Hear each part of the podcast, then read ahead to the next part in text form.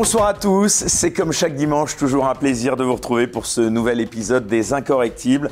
Vous êtes chaque semaine toujours plus nombreux à nous regarder, à vous abonner à notre chaîne ou à nous mettre des pouces levés et même encore euh, mieux à nous aider si vous le pouvez financièrement. Franchement, donc un immense merci à vous. Alors c'est uniquement, je le répète, comme chaque semaine, grâce à vous que cette chaîne peut vivre. Donc continuez si vous le pouvez à nous aider. Pour cela, un seul moyen, le lien Tipeee qui s'affiche sous cette vidéo. Alors l'invité incorrectible que je reçois cette semaine pour ce deuxième numéro de l'année est épidémiologiste. Il est chercheur à l'INSERM. Il est par ailleurs le directeur de l'Institut de recherche pour la valorisation des données de santé, l'IRSAN. Il en est même son fondateur, un institut qui propose des analyses des données médicales relatives à certaines épidémies. Et depuis le début de cette pandémie de Covid-19, il n'hésite pas à émettre des avis qui sont parfois à contre-courant de ceux d'une grande partie de la communauté scientifique. C'est donc euh, pourquoi on l'a invité dans cette émission, pourquoi on l'a trouvé légitime pour être notre invité cette semaine Laurent Toubiana, bonsoir. Bonsoir. Merci d'avoir accepté cette invitation dans les Incorrectibles. Merci de m'avoir invité. Euh, C'était euh, en tout cas euh, pour nous une évidence. Alors, si vous le voulez bien, on va évidemment euh, parler longuement ensemble hein, en ce dimanche soir. On va tout d'abord commencer par rappeler qu'on a observé cette semaine une hausse vertigineuse du nombre de cas positifs donc au coronavirus, dépassant largement les, les 200 000 nouveaux cas quotidiens, le record toute vague confondue étant battu quasiment chaque jour. Alors, première question, Laurent Toubiana, les chiffres de nombre de contaminations détectées ont-ils véritablement un sens? C'est une très bonne question et c'est même une question cuisante depuis le début de cette épidémie, puisque souvenez-vous, au tout début, il n'y avait pas de chiffres de contamination puisque on ne le, on était incapable de les compter. Les chiffres de contamination sont directement issus euh, de la possibilité tester euh, dans les individus s'il y a ou non euh, du virus, des traces de virus. Or, euh, ça, c'est une innovation incroyable. Quoi. Je veux dire, on a fait beaucoup d'innovations pendant cette, pendant cette épidémie, mais ça, c'est l'innovation majeure. Parce que le nombre de personnes pour lesquels on trouve une trace de virus n'indique en aucun cas, n'est pas en tout cas un indicateur de, de l'épidémie. C'est un, un, indicateur de, de, de, proximité du virus, si vous voulez, mais en réalité, depuis euh, la nuit des temps, je vais dire, mais depuis qu'on fait de l'épidémiologie, euh, pour euh, évaluer la dynamique d'une épidémie, ce, que l'on regarde, c'est le nombre de nouveaux malades, c'est ce qu'on a appelé l'incidence, l'incidence qu'on ramène généralement euh, à la population pour avoir un taux d'incidence, ce qui donne une idée de la dynamique de l'épidémie. Or, ça, depuis l'invention, si vous voulez, d'une nouvelle méthode de, que j'ai appelé la testomania euh, généralisée, ce que l'on a appelé des cas n'étaient plus des malades, mais étaient des cas. Et donc, si vous voulez, il y a une forme de,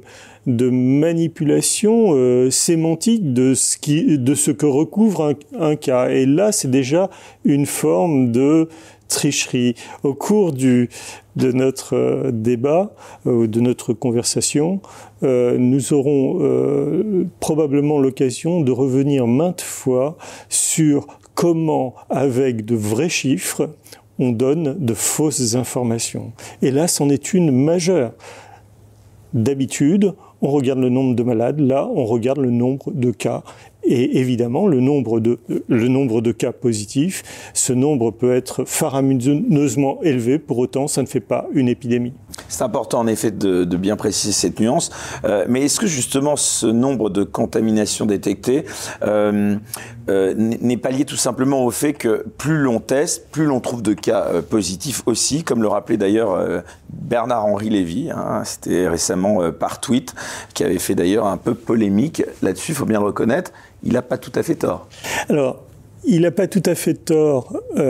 C'est vrai que lorsque l'on donne un chiffre brut, Euh, mais c'est comme pour toute chose, si vous voulez. Une observation en science se fait toujours dans un contexte. Lorsque vous donnez un chiffre brut, hein, imaginons par exemple 300 000 nouveaux cas donc euh, ce qu'on a dit tout à l'heure, hein, des cas positifs, eh bien, si on ne le rapporte pas à la population testée, ça ne veut rien dire. Donc, effectivement, comme le dit Bernard-Henri Lévy, plus on teste, plus on va trouver de chiffres. Mais ce que l'on fait habituellement, c'est que l'on rapporte à la population testée, c'est-à-dire qu'on obtient un taux de positivité au test. Et là, ça, ça peut être constant, c'est-à-dire que plus vous allez tester eh bien, si le, taux reste constant, vous allez tester beaucoup de monde, mais vous aurez autant de, positivité, alors là, on peut, ça peut être beaucoup plus fiable. Or, ce que l'on a trouvé, c'est qu'en moyenne, ce taux de positivité était, lui, constant, à peu près. En valeur moyenne, c'est autour de 5%. Et à l'heure actuelle, on est plutôt autour de 10%, c'est-à-dire que en période de euh, phase épidémique, ça augmente un petit peu, mais même si ça va jusqu'à 10% de positivité, c'est-à-dire que dans l'échantillon qu'on a testé, on trouve 10% de gens positifs, ça veut dire quand même qu'il y a 90% de gens négatifs. C'est-à-dire qu'on a un énorme échantillon et c'est très intéressant d'avoir testé beaucoup de monde parce que plus en termes de puissance, c'est très intéressant, mais ça nous dit quand même que au maximum 90% de gens sont négatifs. Donc si dans une population 90% de gens sont négatifs, quelque part on peut on peut être relativement tranquille. Je vais aller un tout petit peu plus loin. En réalité, ce que l'on peut faire, c'est stratifier par classe d'âge. C'est-à-dire que toutes les classes d'âge n'ont pas le même taux de positivité. Et on s'aperçoit que les, en stratifiant, c'est-à-dire en, en groupant, imaginons on va faire deux grandes classes, les jeunes d'un côté et les personnes moins jeunes de l'autre, les moins jeunes sont importantes, puisque en général ce sont elles qui font les formes graves, eh bien lorsqu'on teste ces deux groupes-là, on s'aperçoit que chez les personnes qui sont susceptibles de faire des formes graves, le taux de positivité est très bas, il est même inférieur à la moyenne. En revanche, les gens qui ont un taux de positivité supérieur donc euh, à la moyenne, eh bien eux sont des gens relativement jeunes, jeunes et, et relativement jeunes, mais eux, nous savons qu'ils ne sont que très rarement malades et en tout cas ne font pas de forme grave. Donc finalement, ce taux de positivité est quelque chose de très positif parce qu'il nous dit des gens se contaminent mais ne font pas de forme grave, voire ne sont pas malades. Et ça, c'est très positif pour une, pour une épidémie. Alors restons un peu justement sur ces indicateurs retenus euh, et sur, on va dire, euh, ce changement quand même d'optique parce qu'on a l'impression, en tout cas on se souvient que durant les, premiers mois de l'épidémie, les projecteurs euh, médiatiques et politiques étaient portés essentiellement sur le nombre de personnes justement en réanimation c'est-à-dire à, l'article de la mort. C'était même le nombre de morts euh, qui faisait l'objet d'une attention toute particulière, avec, on s'en souvient, ce décompte quand même qui était assez morbide du professeur Jérôme Salomon chaque soir. D'ailleurs, on ne le voit plus. il a, il a quasiment disparu. Aujourd'hui, ces chiffres semblent donc secondaire. En tout cas, c'est le nombre de contaminations quotidiennes qui est donc en permanence mis en avant par les différents euh, euh, médias et euh, par les instances politiques. Comment donc vous expliquez, Laurent Toubiana, ce changement d'optique? Parce qu'en changeant comme cela en permanence les indicateurs retenus, est-ce qu'on n'a pas l'occasion d'inventer des rebonds épidémiques ou de nouvelles épidémies en permanence? Alors, il y a plusieurs réponses à votre question.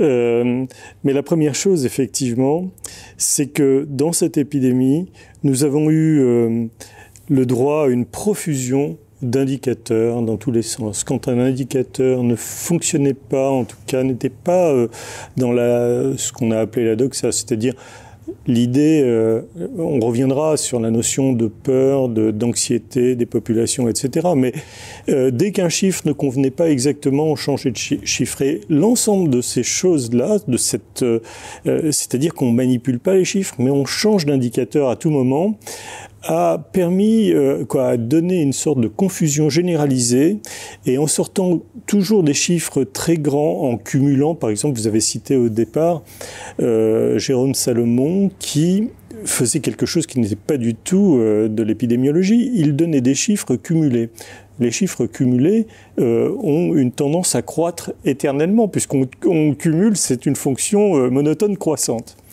donc, si vous voulez, ce, ce chiffre ne faisait que croître, et donc c'était extrêmement angoissant. On ne fait jamais ça en épidémiologie, jamais. Euh, et justement, ce qu'on utilise, c'est toujours euh, une, un indicateur fiable, stable dans le temps, qui nous permet de comparer avec ce qui s'est passé avec d'autres épidémies, etc. Alors justement, quel est, selon vous, euh, Laurent Toubiana, l'indicateur pertinent, celui, euh, l'indicateur de santé, en tout cas public, qui devrait guider la politique sanitaire du gouvernement? Alors, selon moi, c'est évidemment le nombre de malades de vue en médecine de ville, c'est-à-dire euh, les médecins que vous allez fréquenter. Puis on a un autre type de malade, effectivement, il y a les gens qui vont directement à l'hôpital. Parfois, ces, gens qui vont directement, euh, qui vont à l'hôpital ont d'abord été vus par un médecin, donc ils pourraient éventuellement être comptés deux fois, mais globalement, c'est ce que l'on fait toujours, c'est-à-dire que quelle que soit l'épidémie, on regarde d'abord le nombre de malades vus en ville, dans la mesure où généralement les, épidémies que l'on suit, les épidémies que l'on suit en France, euh, sont des maladies qui ne provoquent pas d'hécatombe, si vous voulez, en termes de mortalité. On pourrait voir, bien sûr, si les épidémies étaient plus graves, mais on en parlera peut-être tout à l'heure, un autre type d'indicateur, c'est euh, la mortalité. Mais ça, on en reparlera tout à l'heure. Donc, en général, lorsque nous avons une, une épidémie de maladie transmissible dite banale, nous étudions, nous regardons, nous observons le taux hebdomadaire pour 100 000 habitants de malades vus en ville. Alors justement, euh, en décembre 2021, vous aviez déclaré que les chiffres apportaient 40 malades en une semaine pour 100 000 habitants en France. Mhm. Qu'est-ce qu'il en est aujourd'hui? Je crois qu'aujourd'hui, euh, le réseau Sentinelle, alors je parle du réseau Sentinelle, mais il existe d'autres réseaux, et j'en parlerai aussi. Vous pouvez rappeler ce que c'est? Alors, le réseau Sentinel est un réseau qui a été mis en place euh, euh en 1984. C'était initialement, euh, un, si vous voulez, une, une, expérience de laboratoire, on va dire. Euh, le, le, réseau Sentinel avait profité d'une innovation, euh, une innovation technologique qui était le Minitel à l'époque. Et le, le, Minitel avait été installé partout en France. Et c'est l'équivalent d'Internet hein, pour les gens qui ne savent pas ça. Et euh, en gros, c'était un terminal qui permettait euh, d'obtenir de l'information exactement comme Internet, mais aussi de pouvoir. Euh, il y avait des sites, donc c'était des sites militaires, et donc les médecins avaient ça aussi dans leur cabinet et ce, cette innovation technologique permettait de faire de l'épidémiologie, de l'observation en temps réel, quasi temps réel, ce qui permettait d'avoir euh, très rapidement une information sur ce qui se passait en France. Il s'agit de quoi en réalité? D'un échantillon de médecins répartis sur tout le, territoire qui dans le cadre de leur activité, remontaient le nombre de patients ayant telle ou telle pathologie euh, qu'ils voyaient. Alors il y avait huit, initialement huit pathologies euh, transmissibles, parmi lesquelles bien sûr les syndromes grippaux, euh, les, diarrhées, donc essentiellement des gastroentérites, et, euh, et un certain nombre d'autres euh, pathologies inutiles de rentrer dans le détail, puisque ce qui, ce qui euh, très rapidement finalement après euh, en 1984 c'était ça, mais ensuite Internet est venu et au départ ça s'appelait le RNTMT, euh, Réseau national de télétransmission des maladies transmissibles. Donc vous voyez c'était insupportable et c'est devenu Sentinelle à partir de 1995 et c'est en même temps l'avènement de d'internet. Et, donc, aujourd'hui, aujourd'hui, ces médecins-là euh, euh, transmettent euh, en quasi temps réel avec des calculs, euh, euh les, les, les, les, patients qu'ils voient pour une pathologie donnée, euh, en l'occurrence les grippes, mais les grippes ont disparu, on, on y reviendra, euh, et notamment l'épidémie de Covid. Ça, ça a été fait donc depuis 40 ans. Depuis 40 ans, on regarde ça. Donc, naturellement, euh, ce n'est pas quelque chose à jeter, c'est tout à fait officiel, et on, on doit pouvoir s'appuyer là-dessus pour euh, vérifier la dynamique de cette fameuse épidémie de Covid. Ce que j'ai fait, naturellement, puisque j'avais j'ai travaillé au sein de Sentinelle, et euh, je l'ai fait naturellement, parce que spontanément, c'était des données auxquelles j'avais accès, tout le monde y a accès d'ailleurs, hein, c'est totalement libre. Et, euh, et donc j'ai regardé l'épidémie de Covid comme quiconque pouvait le faire. Moi, je l'ai fait en tant qu'épidémiologiste, évidemment. Alors, cette cinquième vague, hein, comme on la qualifie, est-ce que c'est une réalité, selon vous, une simple psychose? Alors, euh... alors d'abord, je vous ai pas répondu. À l'heure actuelle, je vous ai dit. Alors, justement, les chiffres. Dites-nous aujourd'hui. Alors, les chiffres aujourd'hui, c'est 68 malades pour euh, par semaine pour 100 000 habitants. Euh, voilà, donc ça, a augmenté par rapport à, l'époque où, je le, où je le disais, et ça risque probablement, je ne vais pas faire de prédiction, mais il est très probable que ça augmente encore, et ça n'a rien d'affolant. Euh, ce chiffre de 68 malades. Ça n'a rien d'affolant. Hein. Ça n'a rien d'affolant, absolument rien d'affolant. Euh, et il faut toujours, comme je le disais tout à l'heure, donner une échelle de façon à comparer. 68 euh, malades pour 100 000 habitants pendant une semaine, c'est très abstrait. Donc pour essayer de, de, de comprendre euh, euh les, les, les, grippes d'une manière générale, l'incidence moyenne pour une semaine pendant une période épidémique de grippe, c'est autour de 300 malades pour 100 000 habitants en une semaine. 300 on est malades. bien en dessous. On est bien en dessous, bien en dessous. Au maximum, la semaine pendant laquelle il y a eu le plus de malades pendant toute la période du Covid, ça a été la, la, semaine du 23 au 29 mars 2020. Vous vous souvenez, mars 2020, le printemps, ça arrivait, confinement, etc. La semaine pendant laquelle ça a été le plus haut, c'était 140 malades pour 100 000 habitants. 140 malades pour 100 000 habitants, c'était le pic épidémique du Covid et cette, euh, euh, incidence-là n'a jamais été dépassée depuis.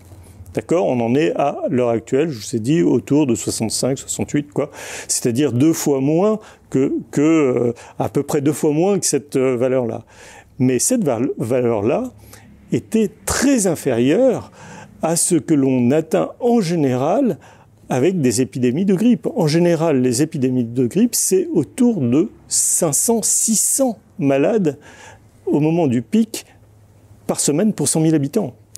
Donc vous voyez, 600, 600 malades pour la grippe, pour lequel on ne fait rien d'exceptionnel, 140 malades pour le Covid au maximum, pour lequel on met en place des, mesures, mais du jamais vu. On parlait d'innovation en termes de, mesures, là c'en est une autre. On a, euh, créé des, mesures euh, qui euh, finalement, alors les conséquences qu'elles ont sont terribles, on pourra en revenir, mais complètement disproportionnées par rapport à, la réalité de, de l'épidémie. Alors Martin Hirsch euh, a récemment, donc on rappelle le patron de la PHP, euh, euh, ordonné de nouvelles déprogrammations massives d'opérations dans les hôpitaux. la crise, donc là c'est important que vous le disiez, est-ce qu'elle est vraiment si grave qu'on nous la présente? Alors là, Martin Hirsch, c'est les hôpitaux. On passe là tout ce que j'évoquais jusqu'à présent, c'était la médecine de ville. Je n'ai donc pas du tout parlé pour l'instant de des, des patients pris en charge par l'hôpital. Mais les patients pris en charge par l'hôpital, lorsque je disais 40 euh, malades en ville, il y avait en face pris en charge par l'hôpital autour de 13 malades pour 100 000 habitants. Et euh, aujourd'hui, je crois qu'on est autour de 17, voire 20, peu importe. On ne va pas se focaliser sur la précision des chiffres ici. Ce qui compte, ce sont les ordres de grandeur. Parce qu'il y aura à 100 000, en effet. Voilà. Euh, alors bien sûr, ça peut paraître énorme, 12 malades ou 17 ou 20 malades pour 100 000 habitants, mais 100 000 habitants, c'est une masse de personnes gigantesque. Et ce que je disais, je crois, sur CNews, euh, lorsque je suis intervenu, euh, pour 100 000 habitants, le, le, le parc de lits d'hôpital, c'est 580. Donc il y a 580 lits possibles pour ces 20 personnes malades là-dedans. Il y a les soignants qui vont avec. Oui, certainement, parce que quand on parle de lit euh, d'hôpital, c'est toute l'infrastructure qui va autour euh, du lit d'hôpital. Il se trouve que, euh, vous parlez de Martin Hirsch ici, il se trouve que effectivement, il ne vous a pas échappé qu'il y a eu un rapport de l'ATIH qui a été produit euh, L'ATIH, c'est quoi? L'ATIH, c'est l'agence euh, pour le. Alors, c'est un, un, organisme qui euh, fait des études statistiques sur sur l'activité hospitalière. Alors je ne pourrais pas vous détailler ce que c'est que exactement dérouler le, le, SIG, mais bon, il faudrait que je réfléchisse. Et là, on n'a pas le temps. mais je demande, les, auditeurs pourront vérifier par eux-mêmes. Alors Martin Hirsch.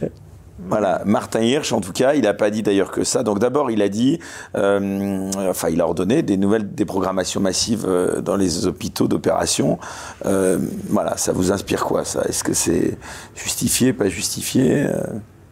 Eh bien, lui, il est directeur de, de, la PHP, donc euh, il, prend ses décisions. Moi, je, je, je on sait euh, donc dans, dans, ce fameux rapport qu'il n'y a eu en tout et pour tout que 2% de l'activité médicale qui a été consacrée au Covid pendant l'année 2020. Et ce rapport est sorti euh, en fin, fin 2021.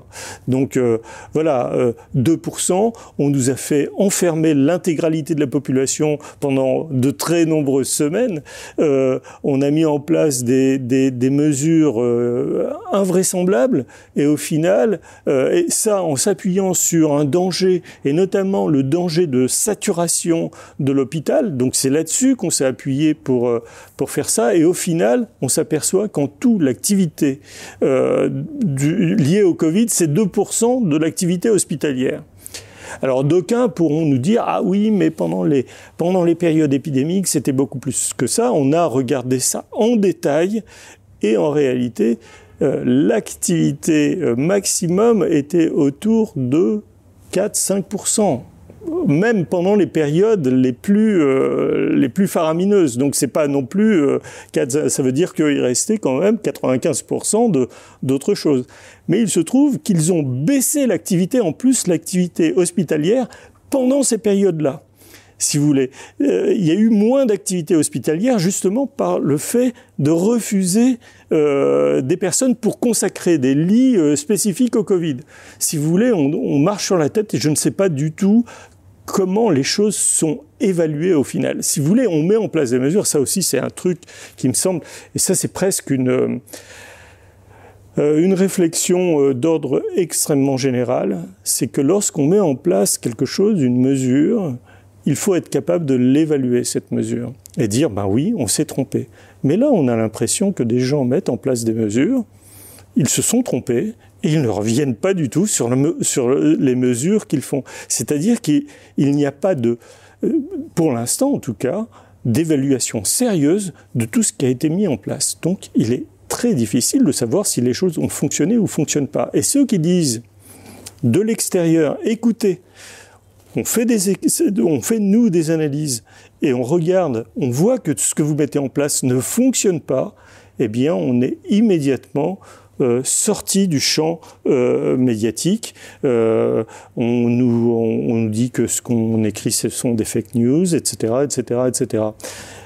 Finalement, il faudrait mettre en place une évaluation sérieuse des mesures qui ont été mises en place et par des, comités totalement indépendants de ceux qui les ont mis en place. Si vous voulez, si, vous êtes l'évaluateur de vos propres mesures, évidemment, vous n'allez pas faire la chose. Donc, moi, ce que je demande, et ça c'est ce que tout le monde devrait demander, c'est comment évaluez-vous, comment vous avez évalué les mesures que vous avez prises. Mais moi, quand je lis le rapport de la TIH et, que je vois que seulement 2% des hôpitaux ont été euh, occupés par le Covid et qu'on nous dit que c'est à cause de ça qu'on a mis en place toutes ces mesures, bah, écoutez, il y, a, de quoi se poser de très sérieuses questions sur la gestion de cette crise. Alors, en parlant de Martin Hirsch, euh, il a également déclaré je le cite, chacun doit se considérer comme potentiellement contagieux au Covid. Ça vous a fait réagir, ça? Bah écoutez, je, moi, moi je, je, je découvre la phrase. Hein. Je, je, ne suis pas Martin euh, Hirsch tous les jours au matin. J'ai autre chose à faire. Donc, il nous dit que chacun doit se considérer comme, comme potentiellement euh, contagieux au Covid. Bah non, puisque on fait des tests à tir larigot et que on s'aperçoit que 90% de la population ne l'est pas justement, n'est pas porteur du. Donc, euh, il faudrait savoir. On se sert de chiffres pour faire peur à la population, mais quand ces chiffres disent exactement le contraire, là, on vous dit ah bah vous êtes quand même même contagieux, vous savez. Euh, soyons sérieux deux minutes. Euh, je, ne remets pas en question le sérieux de ces gens-là. Ils ont peut-être peur. Euh, je doute qu'ils soient incompétents, mais parfois je me demande, je cherche, hein, j'essaye de réfléchir parce que si je viens vous parler ici, je n'ai rien contre tous ces gens.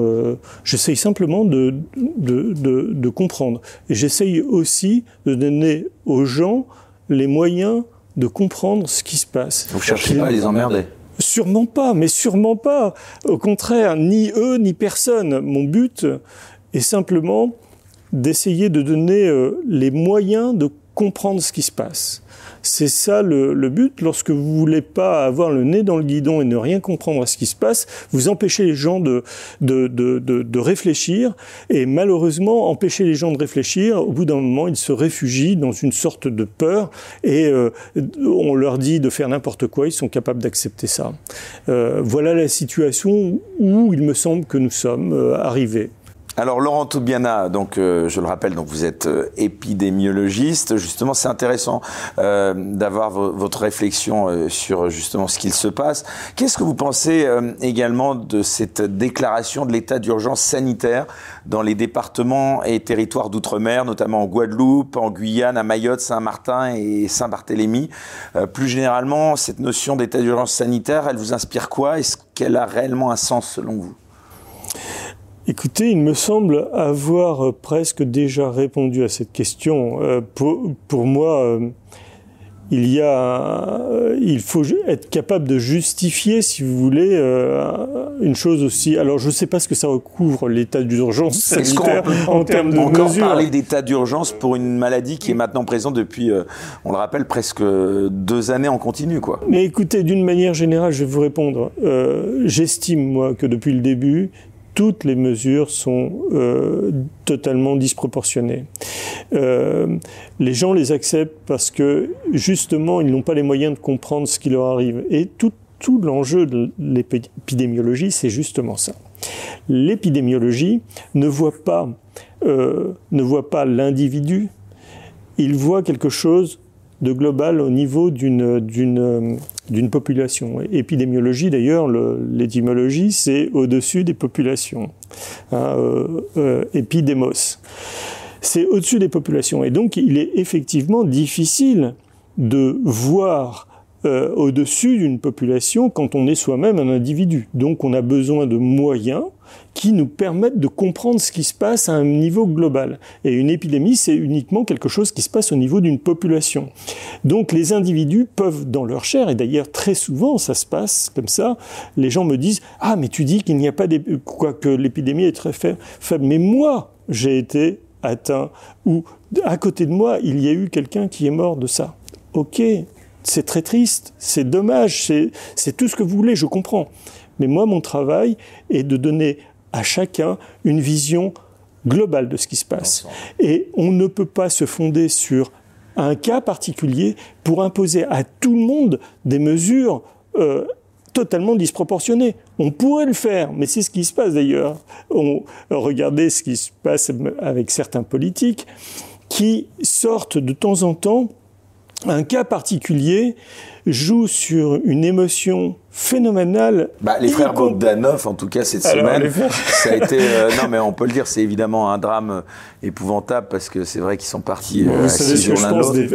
Alors bon, moi j'étais euh, j'étais déjà étudiant quand les quand les frères Bogdanov. Je, je voudrais pas. Euh, ce sont des gens qui sont morts, qui sont médiatiques, etc., et qui font, qui ont fait beaucoup de bien probablement à beaucoup de gens. Mais en tant que scientifique, pour moi, c'est, c'était pas des gens très sérieux. Donc euh, voilà, euh, c'est plutôt en termes de d'images euh, médiatiques hein, dont on parle. Et je, vous ai interrompu, excusez-moi. Non, non, non, mais dès que j'ai vu ce, donc, vu ce pataquès autour des frères Bogdanov, qui est une histoire rocambolesque. Euh, voilà. Pourquoi rocambolesque? Eh bien, on a focalisé sur euh, donc un cas sans peut-être connaître tout le dossier médical. Bah, écoutez, je pense que le dossier médical des frères Bogdanov et euh, moi je veux pas, euh, je veux pas cracher sur la mémoire euh, des gens, sûrement pas, et c'est pas mon but du tout.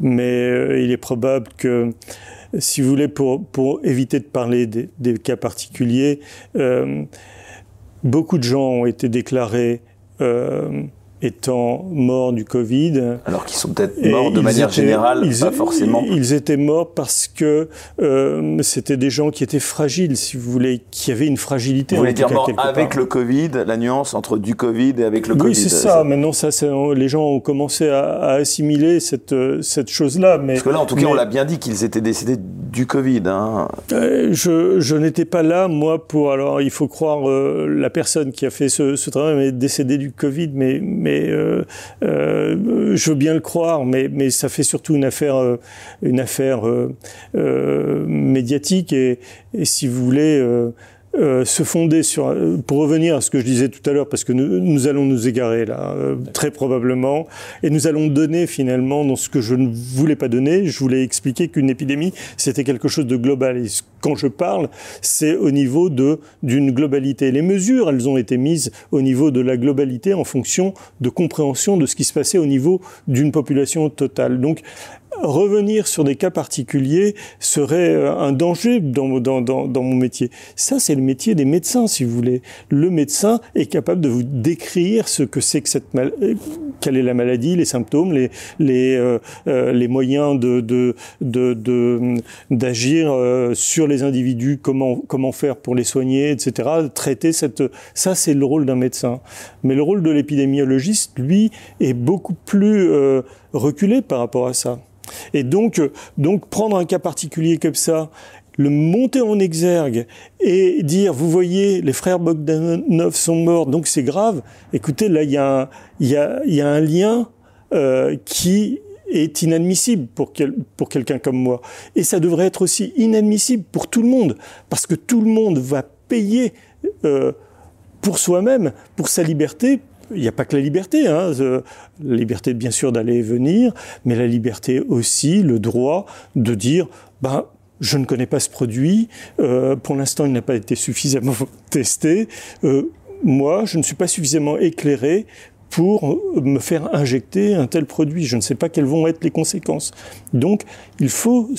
Beaucoup de gens y croient, euh, pensent que ça va les soigner, etc. Je pense qu'il doit y avoir aussi un bon effet placebo là-dedans.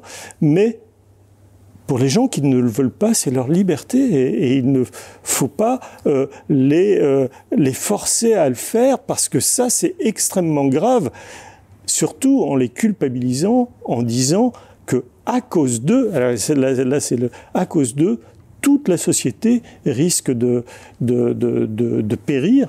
Écoutez, là, on est dans, dans l'irrationnel le plus total, c'est n'importe quoi. Pour moi, ça c'est du grand n'importe quoi. Et euh, c'est. Euh, c'est l'impression que vous a faite, euh, euh, notamment les dernières déclarations du président de la République, quand il disait qu'il voulait emmerder. donc jusqu'au bout les, oui, les gens qui n'acceptaient pas. J'ai pas écouté ça, mais je trouve ça stupide effectivement. vouloir d'une manière dogmatique imposer une mesure à tout le monde alors que on sait que cette mesure ne fonctionne pas, on le sait, tout le monde peut le constater par, par, par lui-même. Cette mesure était censée normalement nous protéger définitivement de ce, de ce virus. On a bien vu que ça n'était pas le cas. C'est-à-dire que euh, c'est pas très grave, hein, ce virus. Hein, encore une fois. Euh, en, cas, cela mais, en tout cas, atténuerait les formes graves. Si vous voulez, je parlais de l'évaluation tout à l'heure. On vous dit, on met en place une mesure et vous allez voir, euh, tout ira bien pour vous. C'est-à-dire pas de contamination, euh, pas, de, maladie, etc. Et l'évaluation, c'est de dire, bah voilà, avant il y avait, je mets en place une mesure, et maintenant il n'y a plus. Normalement, c'est ça. Et puis il y a toujours, tout le monde peut le constater. Donc la mesure ne fonctionne pas. C'est ça l'évaluation. En fait, il faudrait faire une évaluation sérieuse et scientifique. D'accord? Mais tout le monde peut faire de visu le constat que ce machin ne fonctionne pas. Donc pourquoi vouloir l'imposer à tout le monde puisque ça ne fonctionne pas? Et on, veut l'imposer à tout le monde en utilisant des moyens mais complètement fous, c'est-à-dire en disant euh, attention, c'est à cause de vous que ça ne marche pas. attendez, on, se moque du monde, mais carrément. 90%, euh, plus de 90% de la population adulte est vaccinée. Donc, il reste quoi? 10% de la population? Ça veut dire qu'avec 10%, on va contaminer le reste du, de, de... Non, ça ne tient pas du tout. D'autant que les gens qui disent ça n'ont pas fait justement d'épidémiologie et de, apparemment, euh, et de dynamique des, des, épidémies. On sait très bien que euh, un taux de couverture bien inférieur à celui-ci, si ça fonctionnait, euh, arrêterait l'épidémie. Alors bon, là, là, on peut, on peut aller beaucoup plus loin. c'est intéressant vraiment tout ce que vous dites, Laurent bien, parce que euh, donc plusieurs questions euh, à présent. D'abord, euh, je parlais de l'état d'urgence de manière générale.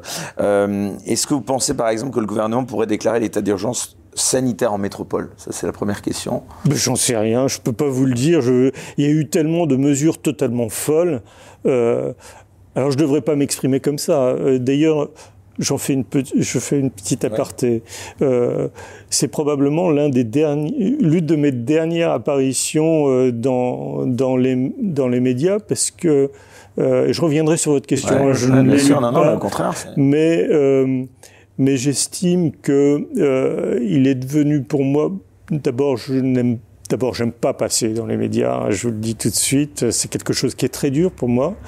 Euh, puis euh, j'ai beaucoup travaillé là-dessus. Hein. Ça fait deux mois que je publie des papiers, que je signe des tribunes, que j'écris des tribunes, que je que je produis beaucoup d'informations. Et vous en payez le prix fort, c'est ça Et là maintenant, je commence à, payer le prix fort. Et c'est quoi de, de, de...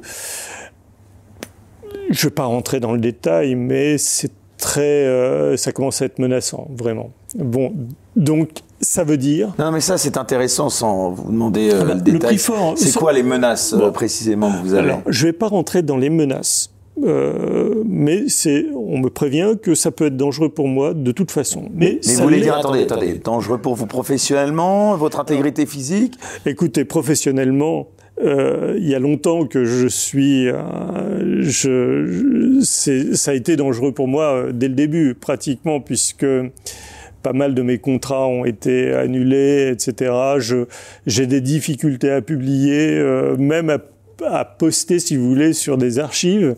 Vous savez ce que c'est euh, Ce sont les prépublications. Même c'est quelque chose d'hallucinant. Même les prépublications, je suis euh, évincé. Donc, euh, j'ai même des difficultés, si vous voulez, à publier des, articles scientifiques. Il faut toujours que hum, j'arrive à me camoufler ailleurs sur d'autres sur d'autres questions. En tout cas, sur la question du Covid, c'est impossible.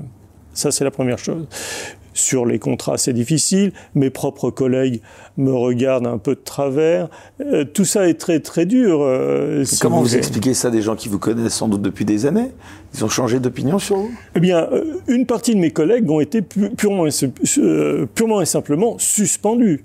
Puisque vous parliez de M. H tout à l'heure, certains de mes collègues, ne voulant pas se vacciner, c'est de mon point de vue leur droit, ont été suspendus. Ça n'est pas illégal en plus, aux yeux de la loi, de ne pas vouloir de ne pas accepter. Oui, mais ce sont des, ce sont des, ce sont des gens de la PHP, certes, qui ont le statut à PHP, mais qui ne sont pas en contact avec le public.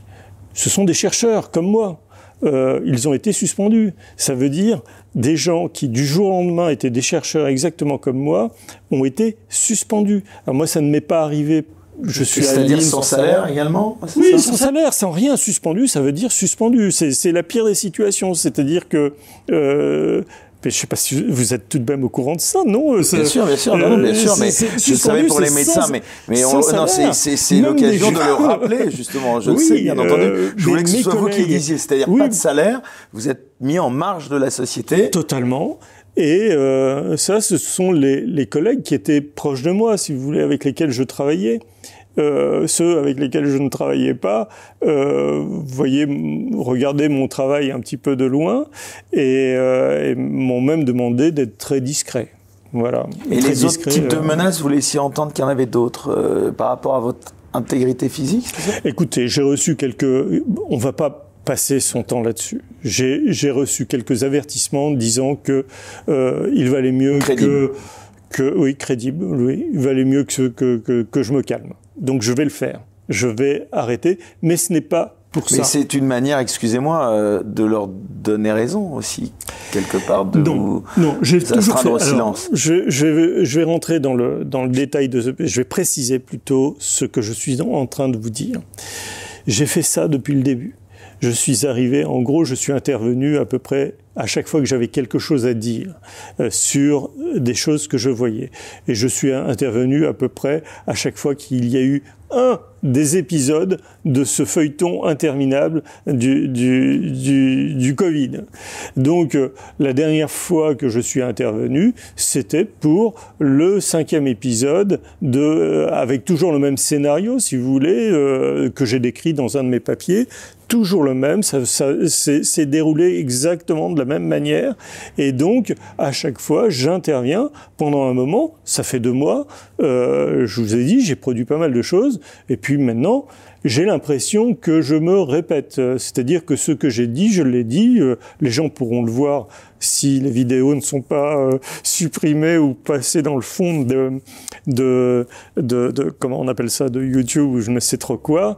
Euh, mais les gens pourront en tout cas aller sur mon site, sur le site de l'IRSAN, voir tout ce que j'ai publié sur la question, euh, voir les anciennes vidéos puisque je les conserve. Et, euh, et donc voilà, j'ai tout dit. Euh, je vais pas me répéter 107 ans. Euh, donc il est temps pour moi de, de, de, rentrer de nouveau, comme je l'avais déjà fait lors des vagues précédentes, de rentrer un peu dans l'ombre et de laisser peut-être la place aux autres. Alors, euh, Laurent Tobiana, justement, on va revenir à votre euh, science de prédilection, justement, euh, l'épidémiologie, et puis parler encore une fois plus en détail de, de cette pandémie. En tout cas, j'aimerais que vous nous expliquiez exactement les différences qu'il existe entre Delta et Omicron. Delta, on le rappelle, donc était plus mortel. Ça, c'est acquis. Euh, Est-ce que vous pouvez euh, euh, le variant Delta Parce que pour les gens qui nous écoutent, c'est vrai qu'on a tendance un petit peu à, Alors, à tout mélanger. c'est vrai. Oui, vous avez raison. Est-ce que, euh, est-ce que vous croyez à la théorie, par exemple, selon laquelle même si le variant Omicron est moins mortel, le fait qu'il soit plus contagieux pourrait entraîner un plus grand nombre de morts. Parce que qu'en subliminal, on a parfois l'impression de comprendre. Ah bon, vous avez compris ça? Moi, je n'avais pas du tout compris ça. Mais bon, ah bon. je, non, non, je n'ai pas, compris ça, mais je vais, vous, je vais vous dire quelque chose. Les virus sont des organismes, on va dire, euh, qui, euh, qui, comme tout organisme, essayent de survivre. Donc, euh, s'adaptent ils s'adaptent parce que leur les variants, c'est ça. Euh, oui, oui, c'est ça, c'est les variants. Mais, mais, mais je parle encore une fois, je vais du général au particulier. Tous les organismes s'adaptent. Si on est encore nous en train de discuter là en ce moment, c'est parce que nous sommes adaptés depuis des, des millénaires à, euh, à notre à notre environnement. Eh bien, le virus, lui aussi, fait ça. Il s'adapte. Euh, et puis, lorsqu'il a, lorsque finalement en face de lui, il a trouvé euh, son hôte qui a euh, créer des défenses, c'est-à-dire euh, des défenses immunitaires, c'est-à-dire que dès qu'il pénètre dans l'individu, l'individu répond et dit "niet, tu ne passeras pas". Euh, il se dit bah il faut trouver une méthode de contournement. Donc la méthode de contournement, c'est de changer quelque chose en lui, donc de s'adapter pour pouvoir essayer encore d'entrer. Voilà. Donc ce phénomène, il faut en parler aux virologues, pas à moi. Moi, je regarde les choses de haut. Ce que je peux vous dire, néanmoins, c'est que en tant qu'épidémiologiste, lorsqu'on regarde les courbes de mortalité, en effet, on s'aperçoit que c'était déjà pas bien, bien fort au début. Et ça, je peux entrer dans le détail de ce n'est pas bien fort, ce n'était déjà pas bien fort au début. Et puis, plus ça va, moins les gens euh, sont touchés pas euh, mortellement en tout cas par ce virus. Le nombre de, morts globalement pendant les vagues épidémiques en pourcentage diminue. Donc on peut en conclure, on pourrait hâtivement en conclure que finalement ce virus est peut-être plus contagieux mais moins mortel. Maintenant, euh, qu'il soit plus contagieux, pour moi, est une très bonne nouvelle parce que finalement, le fait qu'il soit moins contagieux et provoque des formes moins graves de euh, la maladie, voire ne touche pratiquement pas du tout une grande partie des personnes qui ont été testées positives. Testées positives, si je crois le truc, c'est euh, il y a un virus qui est arrivé, il est là, il est, il est, euh, il est présent, mais je ne suis pas malade. Parce qu'il faut savoir que parmi tous ces testé positif, on, il y a très peu, très peu de malades. On rappelle donc testé positif, c'est au SARS-CoV-2 et on dit d'ailleurs tout le temps en permanence testé positif à la Covid. Finalement, c'est un, une erreur de langage ça aussi parce que finalement la Covid c'est le nom de la maladie mm. et ça veut pas dire. Euh, enfin, oui, Mais globalement, schématiquement, c'est nous sommes, euh, il est testé positif et il ne fait pas de maladie. Bon, bah, ça veut dire qu'il il a été exposé à, à un facteur de risque, si vous voulez, donc un virus, à une charge, une charge pathogène, et, euh, et il ne fait pas de maladie. C'est une bonne nouvelle, ça. Pourquoi c'est une bonne nouvelle? Ça veut dire qu'il y a de plus en plus de gens qui sont capables de lutter contre un virus. Et le fait qu'il y ait, c'est ce qu'on appelle l'immunité collective. Voilà, la fameuse immunité collective. C'est comme ça que s'arrêtent les épidémies. Finalement, c'est par l'immunité collective, l'immunité collective. Et à quoi sert un vaccin Oui, mais s'il mute en permanence, pardon, je ne connais rien, je n'ai pas votre science, mais euh, s'il mute en permanence, est-ce qu'on va pouvoir l'atteindre cette immunité eh collective? Eh bien, euh, en fait, euh, on en a parlé au tout début, début, début de l'épidémie et pourtant, euh, pourtant euh, c'est quelque chose qui est passé sous silence par la suite. Il existe pour ces virus-là ce qu'on appelle des immunités croisées, c'est-à-dire que le fait d'avoir rencontré le virus à un moment donné, une des formes du virus permet de lutter contre un variant de ce virus. Alors ça dépend évidemment de l'individu. Quand vous êtes un, jeune homme fringant ou une jeune fille euh, fringante en pleine forme, etc., vous faites du sport, vous, vous êtes euh, là, euh, vous avez la force pour lutter contre votre système immunitaire tout neuf, à la force pour lutter contre cet ennemi qui est le virus. Évidemment, les personnes qui sont euh, dont le système immunodéprimé évidemment, mais euh, mais euh, euh, les personnes dont l'immunité a faibli parce qu'elles sont plus vieilles, l'âge, etc., etc. Celles-là vont moins lutter, l'immunité croisée va, moins bien se faire. Et donc, si vous voulez, c'est ces personnes-là qu'il faut faut protéger au maximum en priorité. Mais moi, ma théorie, et c'est pas une théorie en l'air, hein, euh, c'est quelque chose qui a été montré euh, par des modèles mathématiques, euh, notamment. donc la théorie, c'est que globalement, on a eu la chance de s'apercevoir très tôt que ce virus-là s'attaquait très faiblement aux populations jeunes. L'idée eût été de laisser ces populations jeunes se contaminer puisqu'elle n'avait pas grand risque à être, euh, à être vraiment malade. Et le fait d'avoir euh, constitué, si vous voulez, une immunité collective suffisamment grande aurait protégé les personnes euh, susceptibles de faire une, forme grave de la maladie. C'est-à-dire que en augmentant l'immunité naturelle, spontanée, dont le coût de l'augmentation n'aurait pas été euh, très dur dans la mesure où euh, les gens contaminés euh, auraient répondu favorablement au virus, c'est-à-dire qu'ils l'auraient combattu.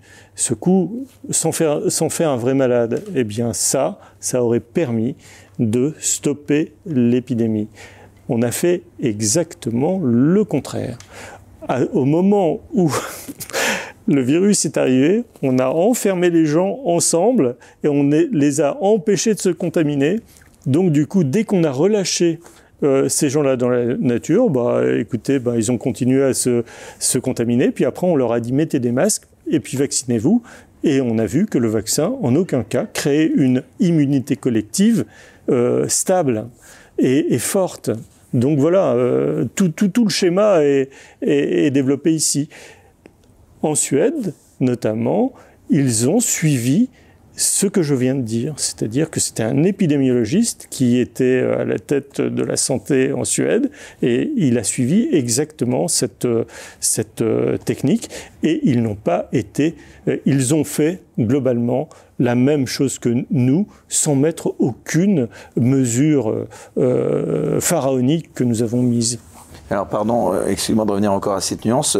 Euh, s'il y a plusieurs variants justement, euh, bah, le problème demeure quand même malgré tout. Enfin, bah, non, parce que on serait parce protégé de manière générale sur oui, par rapport à tous les variants avec cette immunité collective. Le, le quoi, les fameux variants. Alors il faut se méfier. D'abord, est-ce qu'il faut s'attendre à des variants encore plus dangereux?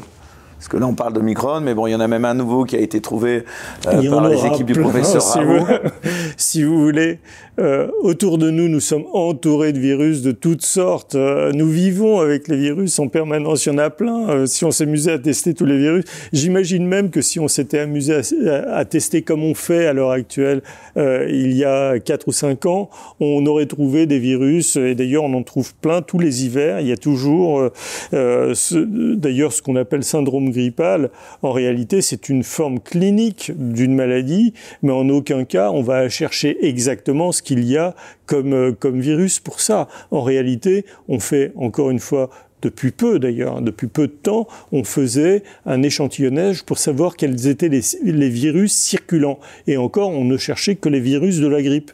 Mais il y a des quantités de virus qui donnent cette forme clinique-là, et parmi lesquelles il y a le, le, le, virus du Covid.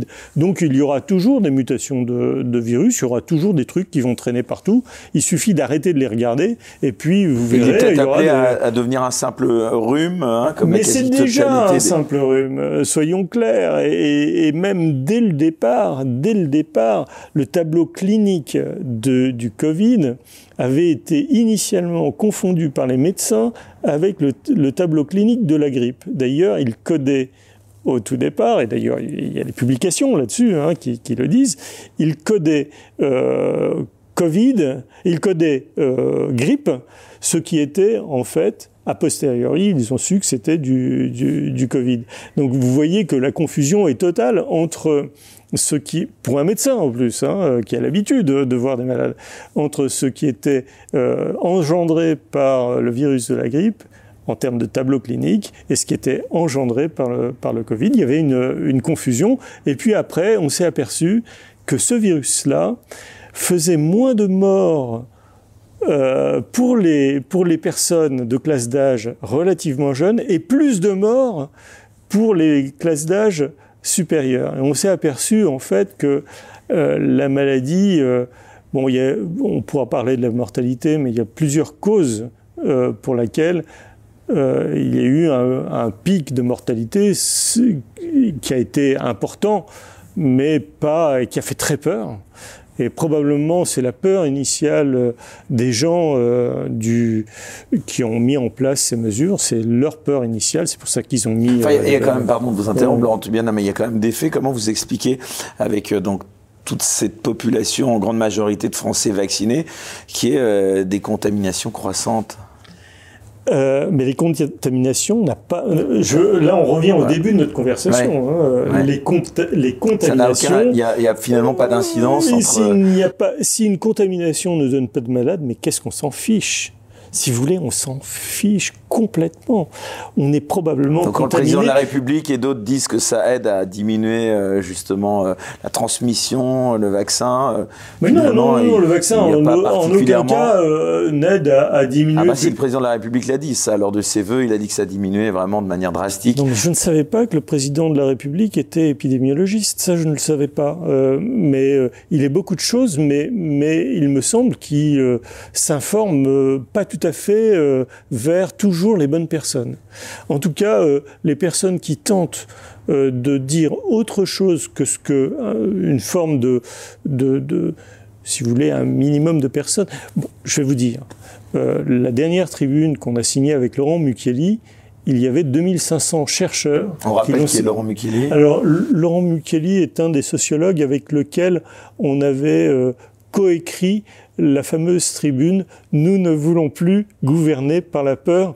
C'est comme ça, c'est à ce moment-là que nous nous sommes euh, connus. Depuis, on a beaucoup, beaucoup collaboré.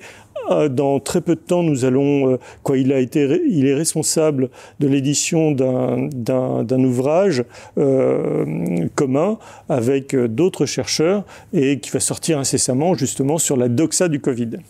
Donc c'est un sociologue très connu, il est médaille d'or du CNRS, donc euh, voilà, quelqu'un de très euh, de très bien. Euh, mais je sais plus pourquoi je disais ça. Oui, on parlait du président de la République. oui, oui. eh bien, si vous voulez, il y a énormément, il y a une grande majorité de gens maintenant en, en, France, je pense, qui, c'est pas que je pense, je le sais, qui disent exactement le contraire de, de, de, de, du Conseil scientifique. Là, vous savez que il y a d'autres conseils scientifiques qui se sont mis en place euh, pour justement donner aussi des informations sur euh, ce qui se passait euh, sur cette, pour comprendre cette épidémie.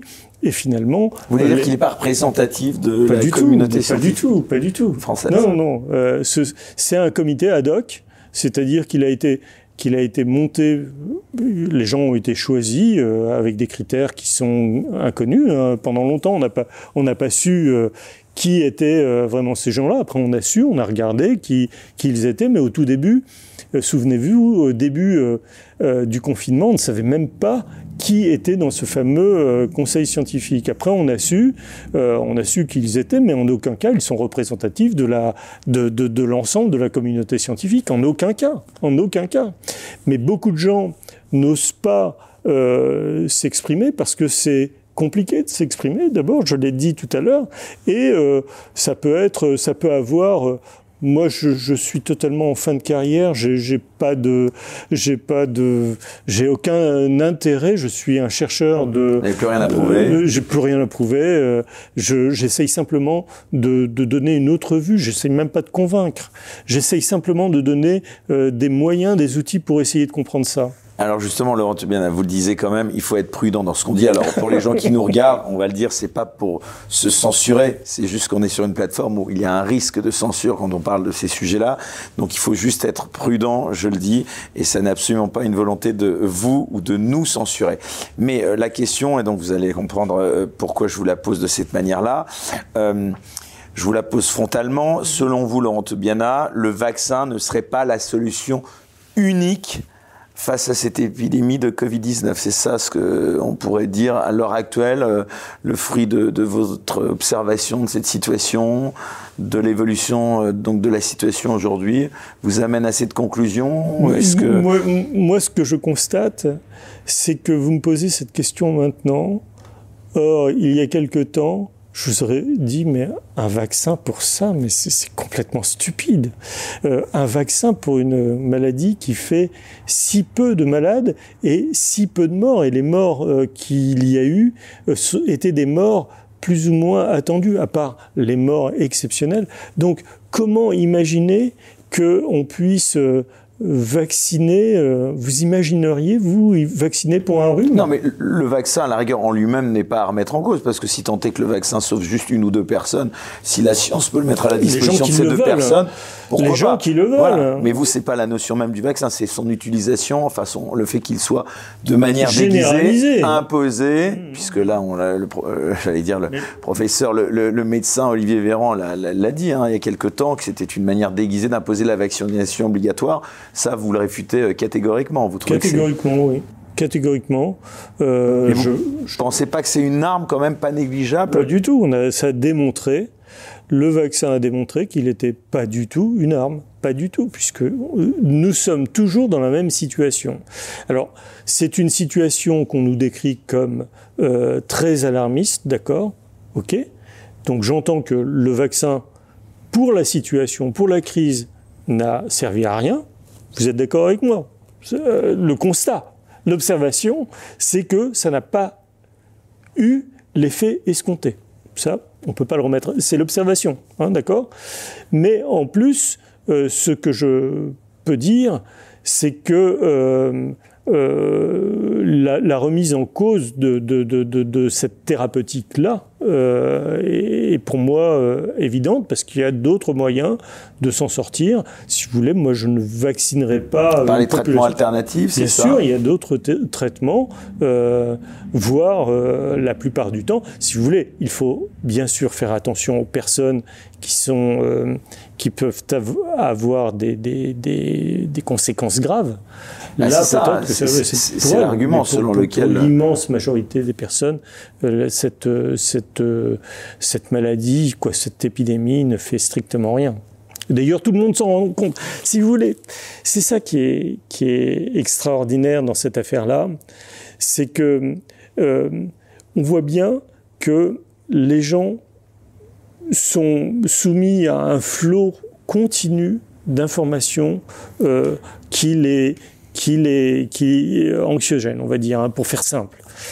Et euh, dans leur vie de tous les jours, ils se disent mais pourquoi on fait ça à propos euh, Pourquoi on va pas dans un bar, etc. dès qu'on lâche, dès que dès que le gouvernement lâche un petit peu, ah c'est la joie et tout le monde part dans, tous les, donc ils en ont rien à faire en, réalité. Tous ces gens en ont rien à faire. Et au fin fond d'eux-mêmes, si vous voulez, il faudrait très peu de choses pour que les gens disent, mais après tout, on se réveille. Il se passe rien là. Euh, euh, tout ça ne sert à rien. On, on est dans une sorte de, de, rêve. Je ne suis pas du tout complotiste en disant ça. Je regarde simplement les faits. Il n'y a pas de complot. Il y a juste les faits. Les gens ont, ont une vision objective de ce qu'ils voient. Alors justement, sur les faits, parlons un petit peu de chiffres, hein, puisque euh, on entend beaucoup de chiffres qui circulent sur notamment la proportion de non-vaccinés parmi les personnes en réanimation. D'après les différents chiffres, vous me dites si je me trompe, et j'ai l'impression que vous allez me dire que vous allez contester ces chiffres. D'après les différents chiffres, 70% des patients en réanimation ne sont pas vaccinés. Alors pourriez-vous, pour ceux qui nous écoutent, qui nous regardent, faire la lumière sur ce sujet? Mais je ne sais pas d'où vous sortez ces chiffres. C'est ça, bah, on les lit partout. Vous les lisez dans les journaux ben, moi, je croyais naïvement que dans certains euh, journaux, mais écoutez, euh, moi, je ne euh, sais pas, je, reconnus, moi, je me fonde sur les chiffres officiels. Et, c'est et là, ce ne sont pas des chiffres officiels, ça? Je ne sais pas, justement, citez vos sources, je ne sais pas. Moi, ma source, je vais vous la citer, hein, c'est l'adresse. Je préfère que ce soit vous qui la citiez. Voilà. Non, mais je, je sais la source je sais fiable. Ben, c'est une l'adresse, c'est une euh, l'adresse. Euh, vous regarderez le sigle, c'est la direction euh, de, de, la santé. Hein. Encore une fois, je connais pas les sigles par cœur, mais c'est eux qui donnent qui donnent. Enfin, écoutez, pardon, les, les, les, quand même l'écrasante majorité des chefs de service de Réa qu'on voit sur toutes les chaînes info de France et de Navarre, bah, ils ont l'air de quand même laisser entendre.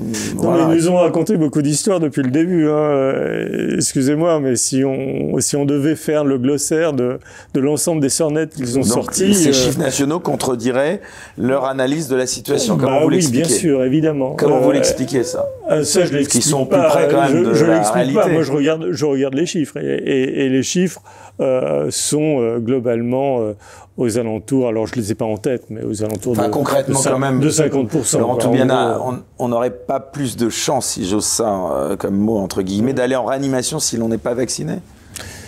Non, à l'heure actuelle, sur ces chiffres-là, euh, c'est à peu près 50%, 50 de gens, euh, sur le 75%, en tout cas, c'est faux. Ça, c'est c'est faux. Et en plus, lorsqu'on regarde classe par classe d'âge, euh, la bascule de, ce taux-là de, de 50% s'est faite aux alentours du mois d'octobre. Donc, euh, ce chiffre est faux. Voilà. Euh, mais, je veux dire, dans cette affaire, si vous voulez, les gens confondent à peu près tout.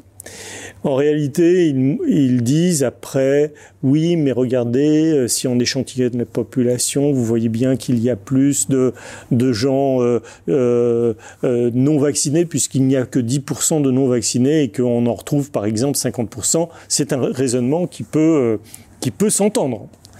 Mais le vrai raisonnement, quel est-il? C'est que avant la mise en place du vaccin, c'est-à-dire les premières vagues, on va dire, hein, les premières phases, il y avait euh, en gros un taux d'hospitalisation qui était de l'ordre de 37% si on ramenait au nombre de malades. En gros, avant, la vaccination, c'était à peu près 37%. On regarde maintenant qu'on met en place un système alors euh, oui, euh, pourquoi je parle d'hospitalisation ah C'est intéressant parce qu'il y a le même débat sur les hospitalisations, sur les chiffres d'hospitalisation. Non, mais les formes graves, les formes graves, c'est l'hospitalisation pour moi. Et d'ailleurs, il faut s'entendre sur ce que c'est que euh, la forme grave. Qu'est-ce que c'est que bah, la Vous parlez d'admission en soins critiques, c'est ça Non, moi je parlais déjà de l'hospitalisation. Mais, mais encore plus grave, effectivement, il y a l'admission en, en soins critiques. C'est très peu de gens hein, en ce moment. Mais si on rapporte, si on prend comme base le, nombre de malades, le nombre de malades au cours du temps, et que on dit, ben, ces nombres de malades génèrent tant de formes graves, d'accord? C'est-à-dire qu'on prend comme dénominateur le nombre de malades. Ok, on va pas prendre toute la population, on prend juste le nombre de malades. Et donc, en gros, lorsque on a tant de malades, eh bien, on peut dire qu'il y a à peu près 30, 37 de, gens hospitalisés et euh, environ 8% de gens en soins critiques. Donc ça, c'était avant la vaccination. Et quand on se place après la vaccination, eh bien, on a toujours 37% et 8% de, de, soins critiques. Donc, avant, après, eh bien, on obtient la même chose. Ah, c'est bizarre. On met en place une, on met en place une, une, une mesure, et finalement, le résultat est toujours le même, c'est-à-dire que l'hospitalisation et la mise en soins critiques est toujours constante. Ça vous pose pas de questions euh, tout ça? C'est-à-dire que la mesure globalement ne globalement euh, et ça c'est euh, je suis en train de faire des études plus précises là-dessus. Je vous donne juste l'idée. L'idée c'est de faire un avant après. C'est quelque chose de très commun en épidémiologie. Eh bien avant après eh bien, on obtient exactement la même chose. Donc, globalement, bah, ça ne sert pas à ça. Ça ne sert pas à grand-chose. C'est-à-dire que.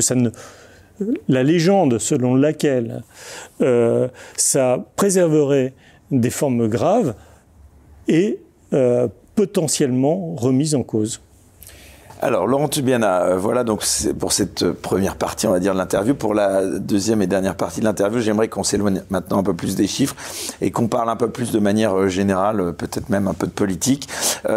comment vous expliquez, donc vous avez souvent dénoncé avec d'autres grands noms tels que le professeur Toussaint, le fait que nous nous dirigeons de plus en plus vers un gouvernement par la peur qui délaisse la raison au profit des émotions.